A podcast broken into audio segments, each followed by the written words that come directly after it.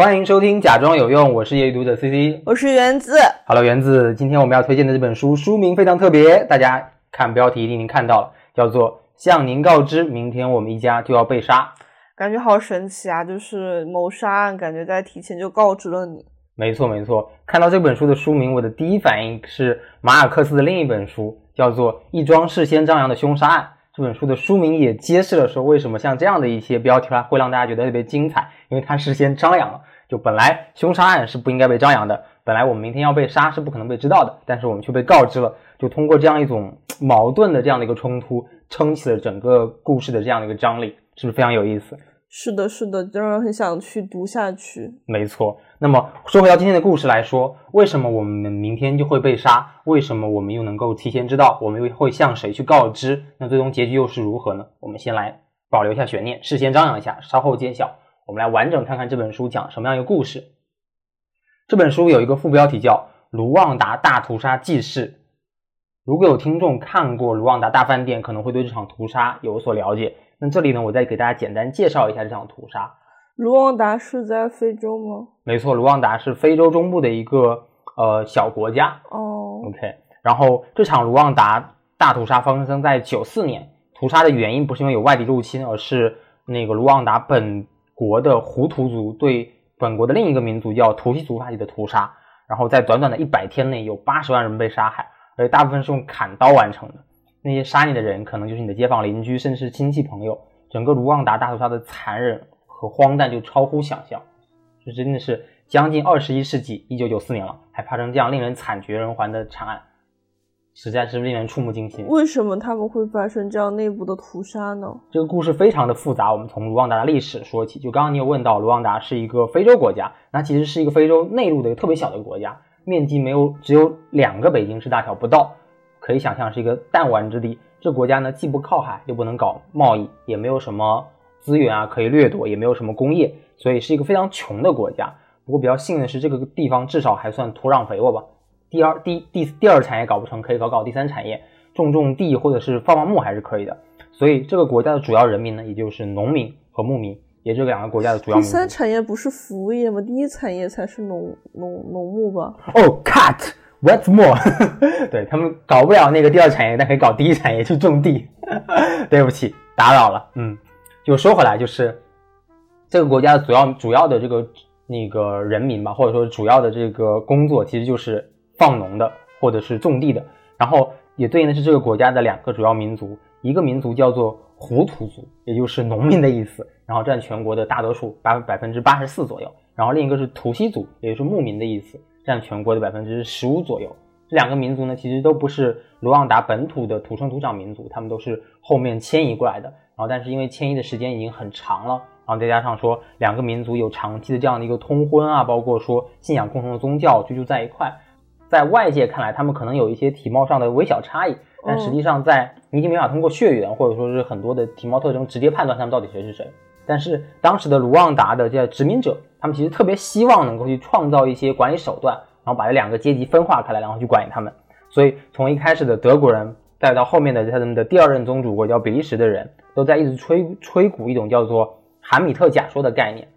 那所谓韩米特假说，就是说白人其实是最文明的、最至高无上的，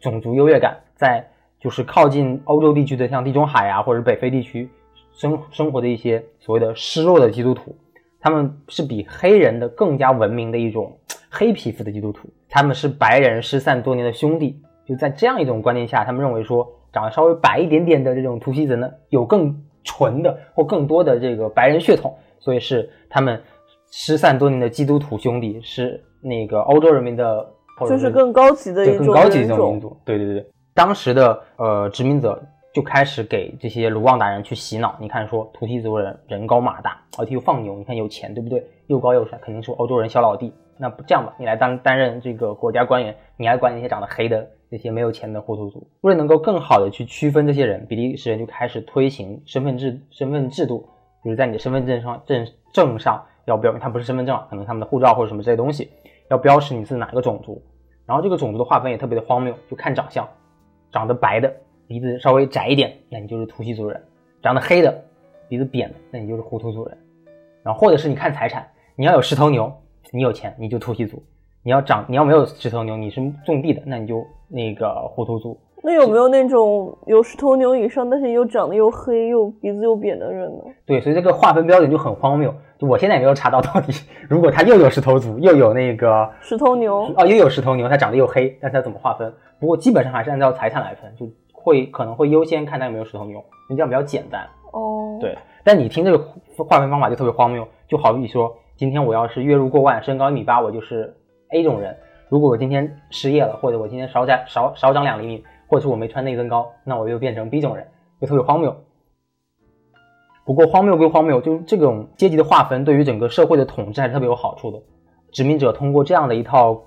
规则，然后使得图西族和图西族和胡图族之间进行内部的这样的一个矛盾的竞争。就他们就没有时间去管外部侵略者了，然后就内部开始打架了。没错，就是搞一个方式让内部卷起来，内部斗起来，我就坐山观虎的，我就能够更好的去殖民他们。让外必先安内，然后内部先有矛盾。没错，没错。所以那个比利时人或者那些殖民者就不断的去奉行这样的一套政策，然后给民众洗脑，而他们在很多的制度规则上也处处的去捍卫这样所谓的这样的一个阶级的方式。比方说，他们认为说图西族人是更高等的人，他们可以接受更高级的教育，他们有更多的教育机会，他们能从事更核心的岗位。而胡图的人是被管理的人，他们是更低劣的民族，所以他们只能去从事那些更低端的的职位。所以就是通过这样一种呃，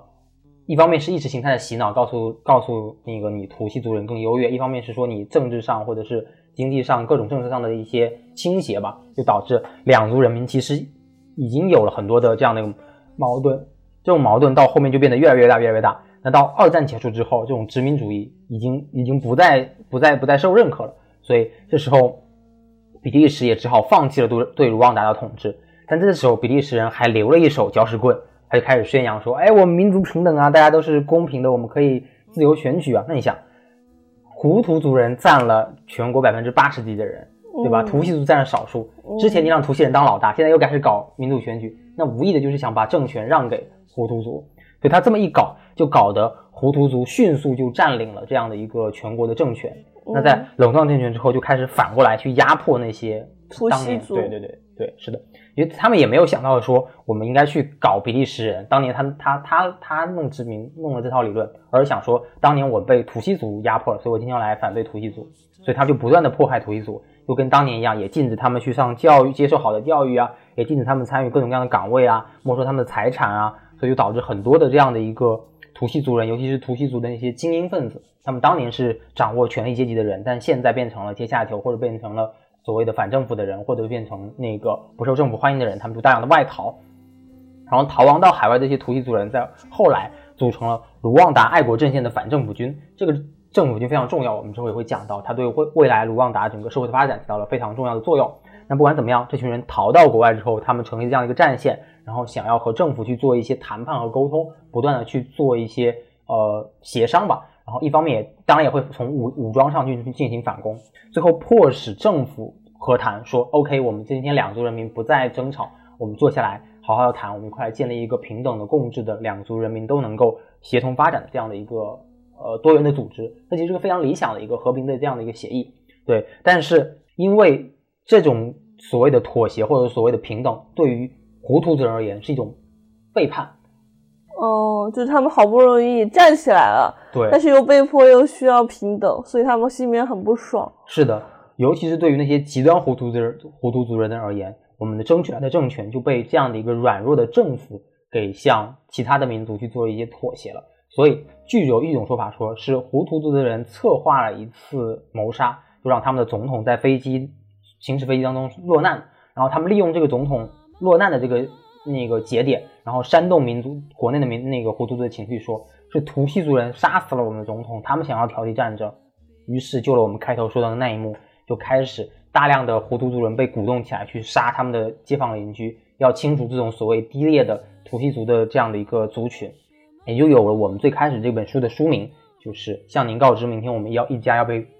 要被杀。就很多的图西族人知道自己要被杀，他们的街坊邻居开始一个个杀红了眼，他们就想方设法的就跑，想方设法去躲。然然后这时候有几个心存幻想的图西族人就写着这样的一个信，去向一个牧师去求助，希望他能帮助他们。这个牧师呢，接到这封信的时候，想了想，确实有一个好办法，那就是你们都死吧，这样子就没有问题了。这个牧师他自己是一个糊涂人，糊涂族人，所以他仍然保留自己的这种狭义的民族偏见，而没有站在一个宗教的或更高的这样立场去保护他的这些教民，而是嗯选择让他们去牺牲。所以整场卢旺达大屠杀以那个胡图族人向图西族人的屠杀为主，当然间间中当中也会包含说有一些比较温和派的胡图人不愿意去杀那些图西族人，反过来被那些极端的胡图族人逼迫甚至是杀害的这样一个过程。然后整场屠杀一直持续了三个月，将近一百多天，直到我们刚刚前面说到的爱阵，就是那个卢旺达爱国阵线反攻回卢旺达才结束。在一百多天内，有八十万人被杀，当中有三分之二的土西族人，占全国人口百分之十，相当可怕的数字。就相当于已经杀掉了全国百分之十的人口，对，是的，太可怕了。没错，全国百分之十的人口被杀，然后全国三分之二的土西族人被杀，这个国家可以说是经历了极大的重创。嗯，嗯是的，这就是整个关于卢旺达大屠杀故事的这样的一个来龙去脉的串讲嘛。嗯大致给你介绍一下，你听完有什么感受？好残忍啊！就是感觉，可能最开始人家比呃比那个德国和比利时政府也，我不知道他们当时有没有想到最后会造成这样的一个恶果。嗯也许他们想到了，嗯但其实最后造成的结局真的非常的悲惨。就是其实这个事情本来大家应该一致对外去对付那些嗯国外势力，就是想侵占国内的人，结果最后造成了内部的这样一个两败俱伤，其实觉得很不值得。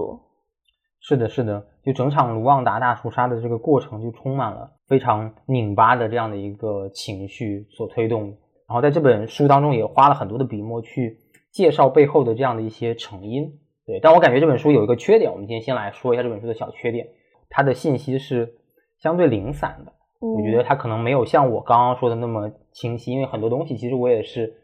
在事后去查了一些资料之后，去把它按照比较严严谨的时间顺序去做一个串讲的。但这本书当中写的其实写的比较比较零碎，没有办法很完整的把这个呃来龙去脉拼起来。但它其实依然是非常有价值的。为什么我今天会会推推荐它？因为这本书的作作者他先后六次去过卢旺达，而且这本书成书于九八年，其实很多采访在九六年就完成，相当于在嗯整个就是卢旺达大屠杀刚刚结束之后，整个社会百废待兴，然后伤口还在愈合的时候，他就去采访那些人，有很多非常珍贵的一手信息。然后他虽然没有那么完整、那么细致的叙述这个故事的就整个事情发展过程，但他有很多很深刻而且很有价值的洞见和观察，我觉得特别有意思。随便给大家举几个例子，就比方说我们前面提到说整个屠杀的背后很荒诞、很荒谬的这样的一些社会社会成因，就包括说殖民者的因素，包括说种族间的矛盾。但其实在在这内核当中，还有一层是胡图族胡图族人对自己内心所处身份，或者说是之前被统治之统治之下身份的这样的一种呃自卑感吧。在书中有这样一段描写，他这样说到说，即便胡图族垄断的权利，就是指他们重新掌掌权之后，韩米特神话仍然是国家意识形态的基础。所以在卢旺达的新胡图精英中，一种深层的、近乎神秘的自卑感仍然存在。他们给图西竞争少数职位的配额限制了一个额外门槛，及一种精英的逆淘汰机制。那些得分最低的人比那些表现出色的人更受青睐。我有一个姐姐在我们班上总得第一名，我最多得第十名。奥黛特回忆道。但当他们宣读被中学录取的名字时，我的名字上榜了，我姐姐却没有，因为我没有那么聪明。就是他会选择那些比较弱的人上去，是的，是的，然后反而就显得自己的牛逼。没错，这这种精英的逆淘汰机制，他选择尾部的人而不是非头部的人，其实本质上是因为他们内心的一种不平等的恨和自卑感。其实不仅仅是因为当年你你作为优秀的民，就是图西族族胡族图西族作为头等民族来压迫我们胡图族，我有恨意，还在于还在于说我被被压迫了这么久，这个意识形态灌输了我特别长时间，我心里都真的认为了你比我优秀，所以我找一些不如我的，或者找一些不那么优秀的人来跟我竞争，我会获得一种安全感。对，嗯所以这种民族层面的这种意识形态也特别微妙。嗯，是的，是的，就书中有很多这样的，就是很细的、很有观察和洞见的这样的一些案例，我觉得特别有意思。就包括说他写说整个悲剧的背后，就是悲悲剧结束之后，这片土地上非常复杂的这样的一个呃复苏的场景。全国解放没有没有再屠杀了，在很短的时间内，有大量的那些当年流亡海外的图西族人又回到回到卢卢旺达，这个人数之多多达七十五万人，而且这些中有很多的人是没有踏足过卢旺达的，不是说他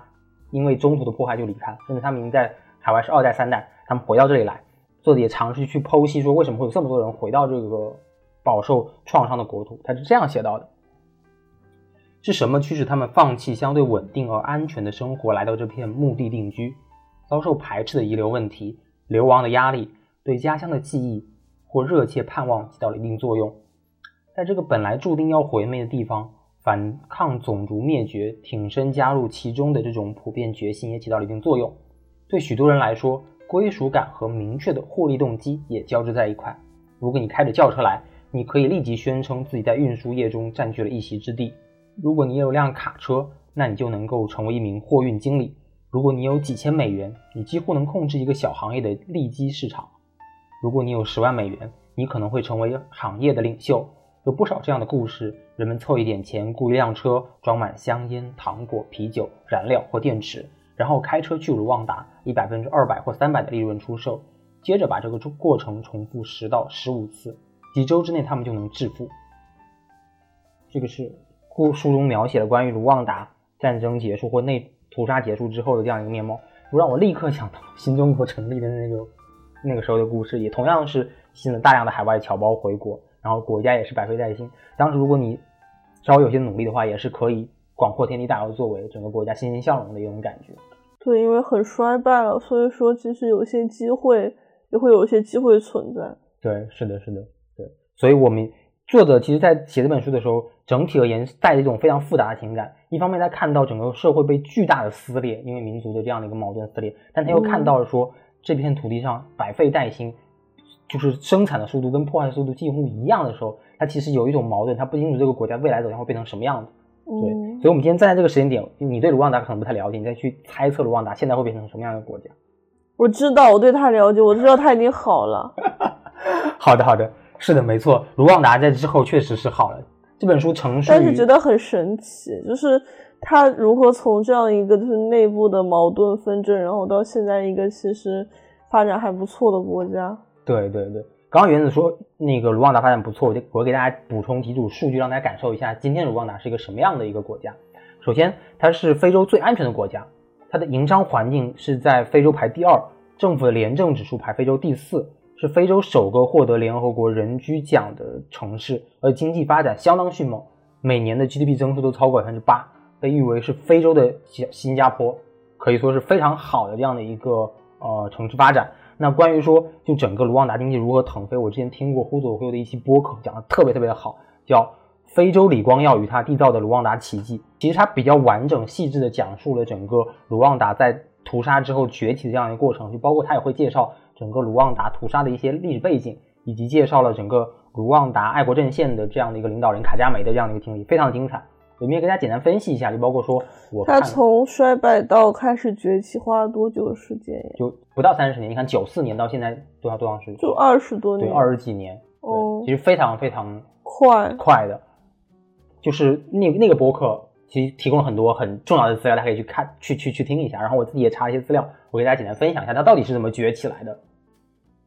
就第一，卡加梅面对这样的一个民族的这样的一个大的大的撕裂，他想第一要做的事情就是愈合伤口，他肯定不能再次去宣扬说，我今天图西族人打回来，我再再去压迫胡图族人，这样就以以眼报眼，只会让世界更加盲目。这是甘地说的话，就以牙报牙，世界就没有那个牙齿，对不对？所以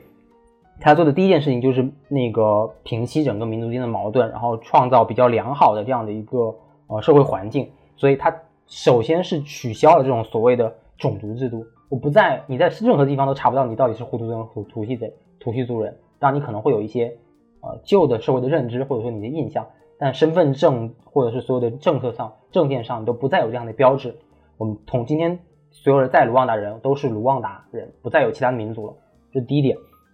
然后第二点说，当然我受到伤害不是说我是一个民族之后就能就能弥补的了，那些那些杀杀害的人是不是要？血债血还，让大家那个情绪得以那个释放呢，对吧？所以那个整个政府确实也给怂恿者啊，或者说是那些主谋啊，去做了沉重的判刑。但对那些绝大部分人，因为整场屠杀一百多万人死亡，屠杀他们能有七百多几那个大几百万，整个国家几乎所有人都参与了。如果每一个人都被判罪，那肯定就是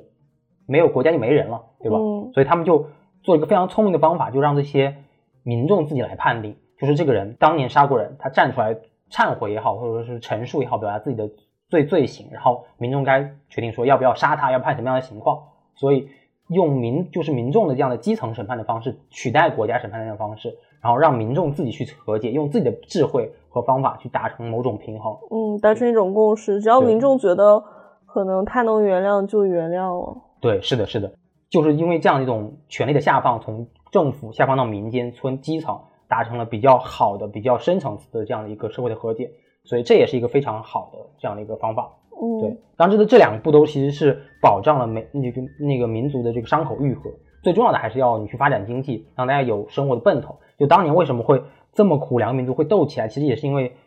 社会资源很少，所以大家不得不争抢有限的资源的情况下，优势的民族会对劣势的民族，或者说掌权的民族会对没有掌权的民族进行迫害。但今天如果我们国家能够不断向上发展，有越来越多的机会进来，蛋糕越做越大，那每个人就能分到更多的蛋糕，其实也没有必要去做争抢。所以卢卢那个卢旺达也非常的聪明的去在整个社会发展当中去抱了很多大腿，然后最重要的大腿就抱了中国，因为卢旺达这个国家有非常复杂的这样的一个历史因素，它是注定它没法亲西方，因为殖民者导致它这个国家产生巨大的屠杀的的这样的一个背景，所以他不可能去倾向西方。那么他们看到像整个中国发展的这样的一个特别好的模式，能够在很短时间内发展起来，所以他们也和中国政府非常合那个深度的合作，照搬我们的供应链去学习整个工业化的进程，就包括说和我们的这个呃各种各样的那个企业有很深的合作，比如说华为，没错，对，他和华为有很多的那个什么手机啊，然后那个加工厂的合作，然后还有包括说天猫有合作合作，他在天猫是有开那个直播的，哦，就卢旺达的那个驻华大使亲自来搞直播，其实特别配合我们的这个就是新电商嘛。然后当然他也通过这种新电商的形式去带动本国的这样的一个经济发展。你想嗯在天猫搞直播，他一秒能卖出他一全年全国一年出口的额度的这个咖啡豆。卢旺达是一个特别产适合产咖啡豆的这个这个这个这个地方，对，所以用了各种各样的这些手段，然后包括说卢旺达有一些比较好的那个自然因素，他们有特别多的山地大猩猩，然后搞嗯山地大猩猩这种高端旅游是特别挣钱的，就这种嗯猩猩只有卢旺达地方有。然后你要去参观的话，他要要交特别特别高昂的那个参观费，啊，他能够给你很深度的体验，就是你能够很近距离的，他一一个领队带进那个丛林里去看那些猩猩的生活。然后嗯虽然人很少，但是钱很高，所以客单价高，那个也能够带来很多的那个营营收。就他通过很多很多这样的方式，把自己的经济搞得特别特别好。嗯 OK，这就是整个卢卢旺达大屠杀的故事吧，包括它为什么兴起啊，然后那个当中有多多少的惨痛的这样的故事，最后面这个国家又是如何复苏的，就大致跟大家介绍到这。嗯，很精彩这个故事。Right，嗯，然后我我想在外延环节再聊一聊一个比较呃敏感的话题，或者说是比较大家比较关注的一个话题吧，就是一场和中国相关的大屠杀。嗯对，就毋庸置疑，那肯定就是南京大屠杀。嗯每年到了南京大屠杀的时候，就会有一本书被反复的提及，就是张纯如女士写的《南京大屠杀》。就不知道有没有那个听众有所了解，原子不知道你知不知道嗯，我有知道这本书，但是很遗憾没有看过。啊，就没有关系，就是呃，关于南京大屠杀大屠杀的这整个事件，相信大家都比较熟悉了，我们受过很多的历史相关的教育。关于整个事件的始末，相信不需要我来介绍。那为什么我觉得今天会需要来提这本书呢？因为我想这本书和我们前面提到的《向您告知，明天我们将要被杀》这个这么长名字的这本书而言，是有一种非常有意思的对照。我们想先从纯如的这个创作经历来说起，就是张纯如他是美籍的华人，他其实是一个呃生长在美国的呃二代移民吧。那他的祖父其实是南京大屠杀的亲历者，他曾经死里逃生从南京逃亡。但他父辈跟他讲起这段历史的时候，他惊奇的发现，在整个呃英文世界里是没有一本书去介绍南京大屠杀的，死了嗯三十万个人，但是在英文世界里没有一个字去描述这段历史。就像在我们今天介绍这本书叫《向您告知，明天我们一家就要被杀》这本书当中作者这个观点一样，非常尖锐，特别事实。他说，说的坦率一点，谁他妈在乎卢旺达？我的意思是要正视这一点。说实在的，有多少人还真的记得卢旺达发生过种族灭绝？我们都知道二战时种族灭绝，那是因为整个世界被卷入其中。但是谁真真的卷入了卢旺达的种族灭绝？谁能够理解三个半月的时间里，卢旺达被杀害的、被受伤的人，以及背井离乡的民众，比整个南斯拉夫战争期间的还要多？而我们却向后者派出了六万人的部队，整个西方世界都奔赴那里。我们在那里投入了数数十亿的资金，一直试图解决那里的问题。我们对卢旺达问题又了解多少呢？谁真的在这种环境下生活过？谁又承担后果呢？我们每天都在尽可能提供消息，但是国际社会一直在观望。就卢旺达确实是一个非常不幸的国家。就我们前面提到，它不但是被遗忘，它还被整个殖民、被那个国际组织利用、被挑拨。从卢旺达的起因是因为殖民者带来的这样的一个呃社会的民族的这样的一个阶级概念，就包括说整个事情会爆发，也是因为国际组织的不作为。当时联合国其实是有那个提议说，就当有人呼吁联合国说，如果你能够留下五千名的士兵去这样的一个驻场，就能能够协助的话，就能够避免屠杀。但联合国不但没有撤那个派出维和部队，还撤走了所有的那绝大部分的那个士兵，因为本着说，哎，我不要干涉别国内政的情情况，就这样去做一个逃跑。甚至在这后面，法国还去帮助胡图族发动屠杀，这个原因也特别的荒谬，就因为胡图族是更多讲法语的，而图西族更多讲英语，所以如果让胡图族人统治法国，就能够在非洲地区建立一个法语国家，那能够强化整个法国在非洲地区的那个领导。其实相当于卢旺达是一个非常没有资源存在感的国家，沦为大国的一个博弈棋子棋子。而像前面作者说到一样，谁他妈会在乎卢旺达？就没有人关心这个国家。嗯，所以作者站出来去发这样的一个声音。是的，是的，是的。所以觉得作者有觉得有必要去讲述这样的一个惨绝人寰的故事。同样的道理，就是张纯如在看到或了解到南京大屠杀的故事的时候，他也发现这是一个完全的真空的空白。在当年那个情况下，中国的立国际地位还是非常非常低的，不像现在动不动就谈中美。但在当年，其实中国是一个彻彻底底的弱国，并没有在国际社会上引起特特别多的关注，这很好理解。每个国家都是以自己的这样的一个关注为中心，只会关注自己的国家。嗯，其次是关注那些能够影响自己的国家的大国。对，和中国作为一个小国，在国力上的小国，不是国体积上的小国，国力上的小国其实是不受重视的。所以张纯如觉得说，一定要用英文去讲述这样的一个那个故事，让英语世界了解到这样的一段一段经历。所以他这本书的完整书名其实是叫《南京大屠杀：第二次世界大战中被遗忘的浩劫》。就他本着像说整个英文世界介绍这场探这场浩劫的态度，有非常非常清晰的去梳理了整个南京大屠杀的背景经过，真的写的超级清晰，包括运用了大量的西方亲历者的者的这样的一个经历和材料，去证实说日本是如何犯下罪行，中国人民又是如何绝望，然后国际组织怎么去保护普通百姓，条理清晰，论据充分。就如果你和今天我们推荐这本《向您告知》对比起来，会发现张楚写的是太完整、太清晰。我看这个书的时候，我就想到那个张楚的介绍，说他是一个学霸，他自己在写这本书的时候查了特别特别多的多多的资料。我刚刚也数数了一下这本书的那个最后的那个援引的条款和附录，大概有将近六百多条的那个哇，这么多，对，真的太细致了。甚至说他为了为为了写作写作这个那个故事或者说这段历史，他找到了一个非常重要的史学资料，叫做拉贝日记。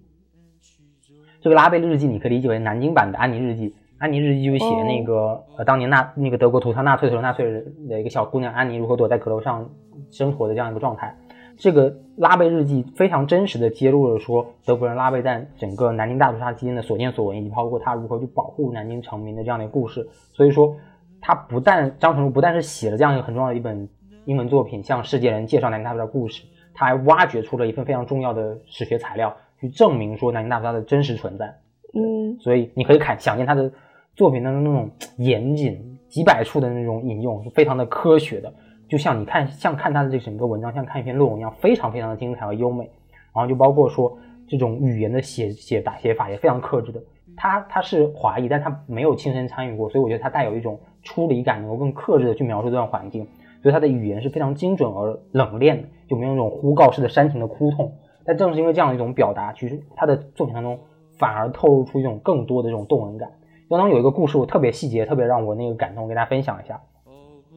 还这个拉贝，拉贝他其实是一名德国纳粹军官，因为他是纳粹的这样一个身份，所以我们知道那个日德是盟军嘛，他才能够用利用自己这样一个身份优势，能够在南京去保护百姓。但是当当战战争结束之后，他要回到德国的时候，他就不得不面对政整个战后的政治审判。虽然他没有做过任何反人类的罪行，他其实反而作为一个非常友好的保护神去保护了南南京的市民。但他的纳粹身份给他很多这样的一个麻烦，他先是失业，然后又生病，然后被各种各样的歧视，不停的受审判，然后一家人就饥寒交迫，又担惊受怕。当这个拉贝的落难这个消息传到南京的时候，特别让我感动的是，那个南京市民搞起了大量的这样的一个自发的捐款。就大家当时都很穷，刚刚打完那个抗日战争，百姓也是非常艰难，但还是想办法为那个拉贝政府筹到了很多的钱。就包括说，当年南当时的南京市市长亲自去采购了很多的物资，去寄给拉贝他们家，而且每个月都会以南京政府的名义向拉贝他们家去寄去物资，表示感谢，感谢他在整个南京大屠杀期间的这样的一个保护嘛。我觉得这个故事还是非常令人感动。是的，是的，就是感觉在残忍中又透露一些温馨的人性的感觉。是的，就我的感动有几层吧，就或者说是感慨有几层吧。第一层当然是说这个故事有一点点善始善终，就他那个当年的这个英雄被他拯救的这个人民所宽慰或所惦记。当另一方面也感慨说，当年的这样的一个拯救很多百姓的这样的一个地方保护神或者地方的这样的一个领袖，回到国内之后很不幸的这样的一个落难，就让我想到当年高晓松在他的节目当中有一个系列节目叫做《胜利下的阴影》，就也很精彩。他讲的是说战争结束之后的故事，就胜利了那些打败仗的士兵，那些被俘虏的士兵，那些因为战争流离流离失所的难民，他们的故事是什么样？就我觉得，同样今天如果我们有机会去找出很多像拉贝这样的人，就他们当年也是像英雄一样在高光之下，但是今天有一天这个灯光暗去，他们的英雄身份。呃，慢慢的陨落的时候，他们背后的故事是怎么样的？我觉得也非常值得大家去思考和挖掘吧。嗯，是的，人不止一面嘛。是的，这个社会故事也不是一个简单的截片，它是一个不断生长的脉络。有机会我们应该看到这个脉络完整的状态。是的，OK，讲的我口干舌燥，今天就和大家分享到这了，我们下期再见。拜拜。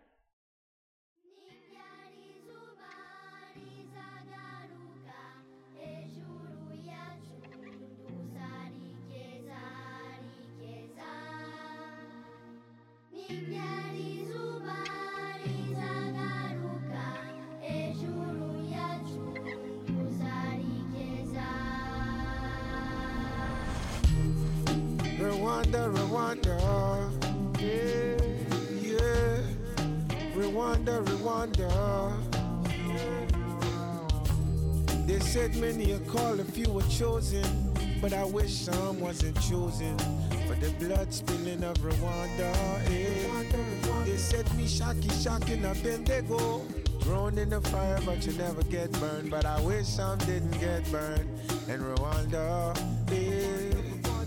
They said the man is judged according to his works. So tell me, Africa, what's your worth?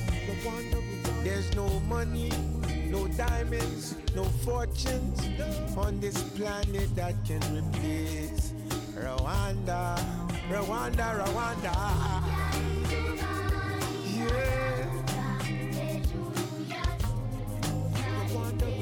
The cries of the children. Yeah.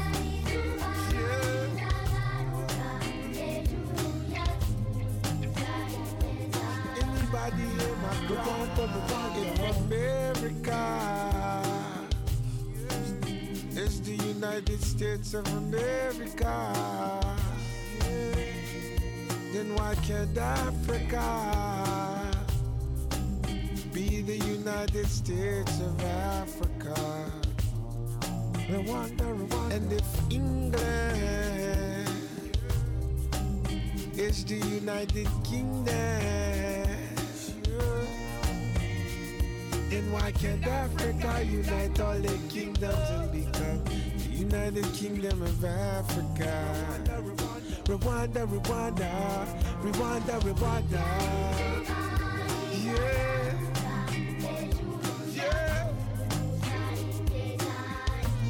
These are the cries of the children.